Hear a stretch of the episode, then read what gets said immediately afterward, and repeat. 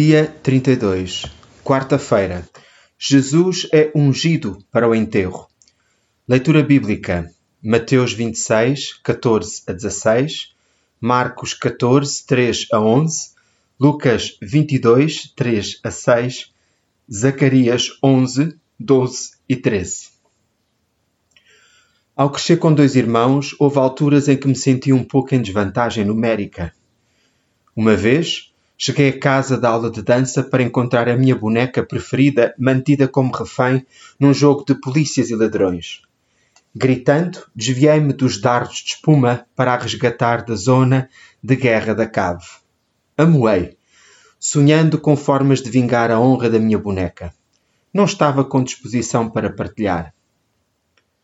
Como adulto, as coisas que nos são mais queridas podem ser a nossa família, o tempo ou os recursos. Mas quando alguém tenta pôr a mão nas nossas preciosas mercadorias, é melhor acreditar que ainda podemos fazer uma birra do tamanho de uma criança. Os nossos punhos fecham-se cada vez mais à volta das coisas que dão sentido às nossas vidas e perdemos de vista o único que pode dar verdadeiro sentido às nossas vidas.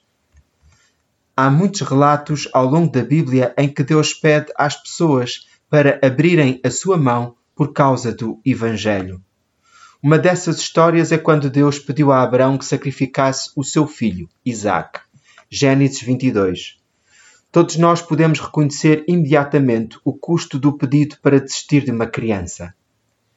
Abraão obedeceu mesmo àquela instrução mais dolorosa, porque confiava em Deus.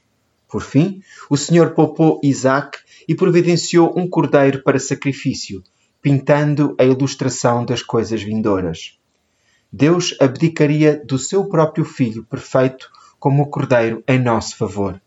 Ao fazê-lo, o próprio Deus pagou o preço que nós merecíamos. Enquanto muitos de nós lutamos para entregar os nossos ídolos quando pressionados, há alguns seguidores de Jesus que dão livremente, sem sequer serem solicitados. Maria de Betânia, João 12, 2 e 3, era uma dessas santas. Ninguém a culpou por uma oferta. E mesmo assim ela tomou o que era provavelmente a coisa mais cara que possuía, um frasco de perfume, e luxuosamente partiu por cima da cabeça do Messias. Os fariseus criticaram a sua generosidade, fingindo preocupação pelos pobres, mas Jesus viu através dos seus corações calculistas. Cristo louvou o dom extravagante de Maria, dizendo que o seu ato será para sempre contado em memória dela.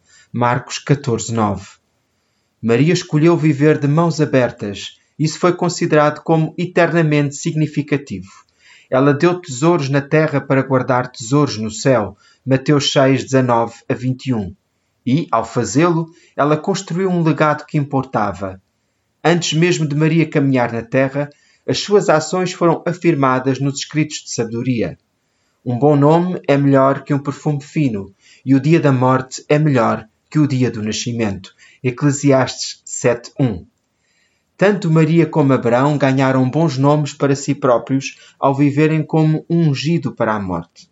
Também nós somos chamados a viver ungidos para a morte.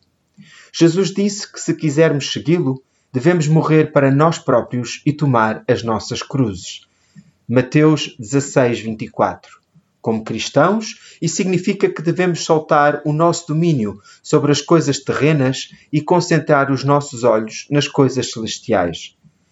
Quando pensamos no impacto que queremos ter nas nossas vidas, recordemos Maria de Betânia, que derramou os seus dons para o derradeiro doador de presentes ao morrer para nós próprios e ao unirmos-nos a Cristo na sua unção para o enterro, ficamos cobertos pelo perfume da graça. Então, o nosso legado tornar-se-á uma oferta perfumada de Cristo ao mundo. Segundo aos Coríntios 2:15. O devocional da Quaresma, o seu amor dura para sempre, é um original Lent Is Love Endures, de Amanda Williams. Locução de Nuno Conceição.